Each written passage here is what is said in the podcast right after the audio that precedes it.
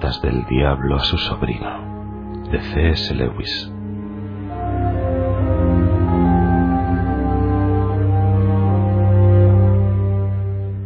Mi querido orugario.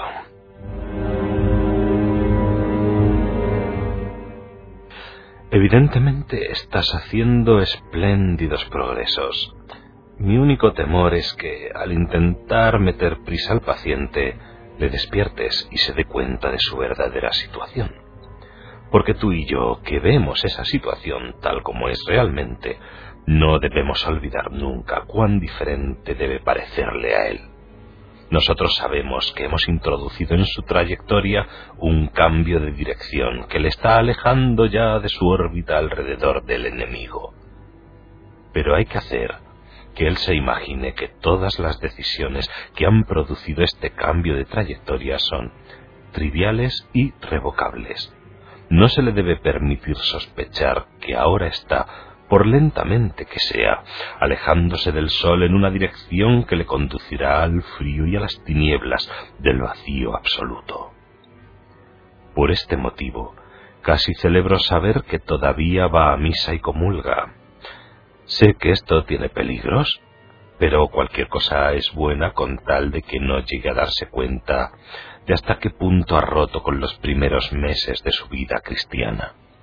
Mientras conserve externamente los hábitos de un cristiano, se le podrá hacer pensar que ha adoptado algunos amigos y diversiones nuevos, pero que su estado espiritual es muy semejante al de seis semanas antes, y mientras piense eso, no tendremos que luchar con el arrepentimiento explícito por un pecado definido y plenamente reconocido, sino sólo con una vaga, aunque incómoda sensación de que no se ha portado muy bien últimamente.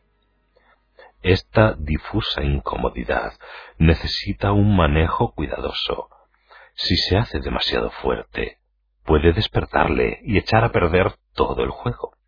Por otra parte, si la suprimes completamente, lo que de pasada el enemigo probablemente no permitirá, perdemos un elemento de la situación que puede conseguirse que nos sea favorable. Si se permite que tal sensación subsista, pero no que se haga irresistible y florezca en un verdadero arrepentimiento, tiene una invaluable tendencia. Aumenta la resistencia del paciente a pensar en el enemigo. Todos los humanos en cualquier momento sienten en cierta medida esta reticencia, pero cuando pensar en él supone encararse, intensificándola, con una vaga nube de culpabilidad, sólo a medias consciente, tal resistencia se multiplica por diez. Odian cualquier cosa que les recuerde al enemigo, al igual que los hombres en dificultades económicas detestan la simple visión de un talonario. En tal estado, tu paciente no sólo omitirá sus deberes religiosos, sino que le desagradarán cada vez más, pensará en ellos de antemano lo menos que crea decentemente posible y se olvidará de ellos una vez cumplidos tan pronto como pueda. Hace unas semanas necesitabas tentarle al irrealismo y a la falta de atención cuando rezaba, pero ahora te encontrarás con que te recibe con los brazos abiertos y casi te implora que le desvíes de su propósito y que adormezcas su corazón. Querrá que sus oraciones sean irreales, pues nada le producirá tanto terror como el contacto efectivo con el enemigo su intención será la de dejar la fiesta en paz. Al irse estableciendo más completamente esta situación, te irás librando paulatinamente del fatigoso trabajo de ofrecer placeres como tentaciones. Al irle separando cada vez más de toda auténtica felicidad, esa incomodidad y su resistencia a enfrentarse con ella y como la costumbre va haciendo al mismo tiempo menos agradable y menos fácilmente renunciables, pues eso es lo que el hábito hace, por suerte, con los placeres, los placeres de la vanidad, de la excitación y de la ligereza, descubrirás que cualquier cosa, o incluso ninguna, es suficiente para atraer su atención errante, Ya no necesitarás un buen libro que le guste de verdad para mantenerle alejado de sus oraciones, de su trabajo o de su reposo. Te bastará con una columna de anuncios por palabras en el periódico de ayer. Le puedes hacer perder el tiempo, no ya en una conversación amena con gente de su agrado, sino incluso hablando con personas que no le interesan lo más mínimo de cuestiones que le aburren puedes lograr que no haga absolutamente nada durante periodos prolongados.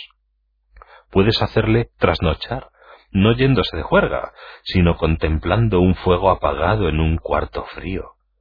Todas esas actividades sanas y extravertidas que queremos evitarle pueden impedírsele sin darle nada a cambio, de tal forma que pueda acabar diciendo, como dijo al llegar aquí abajo uno de mis pacientes, Ahora veo que he dejado pasar la mayor parte de mi vida sin hacer ni lo que debía ni lo que me apetecía.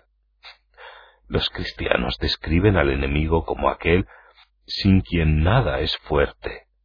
Y la nada es muy fuerte, lo suficiente como para privar a un hombre de sus mejores años, y no cometiendo dulces pecados, sino en una mortecina vacilación de la mente sobre no sabe qué ni por qué, en la satisfacción de curiosidades tan débiles que el hombre es sólo medio consciente de ellas, en tamborilear con los dedos y pegar taconazos, en silbar melodías que no le gustan, o en el largo y oscuro laberinto de los ensueños que ni siquiera tienen lujuria o ambición para darles sabor, pero que una vez iniciados por una asociación de ideas puramente casual, no pueden evitarse, pues la criatura está demasiado débil y aturdida como para librarse de ellos. Dirás que son pecadillos y sin duda, como todos los tentadores jóvenes, estás deseando poder dar cuenta de maldades espectaculares, pero recuérdalo bien, lo único que de verdad importa es en qué medida apartas al hombre del enemigo.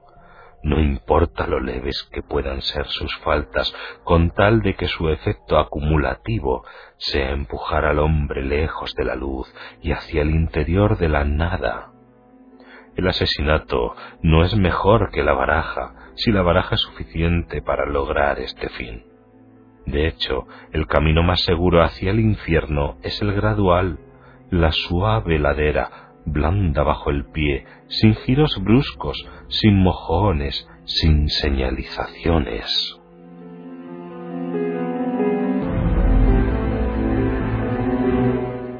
Tu cariñoso tío, Scrutopo.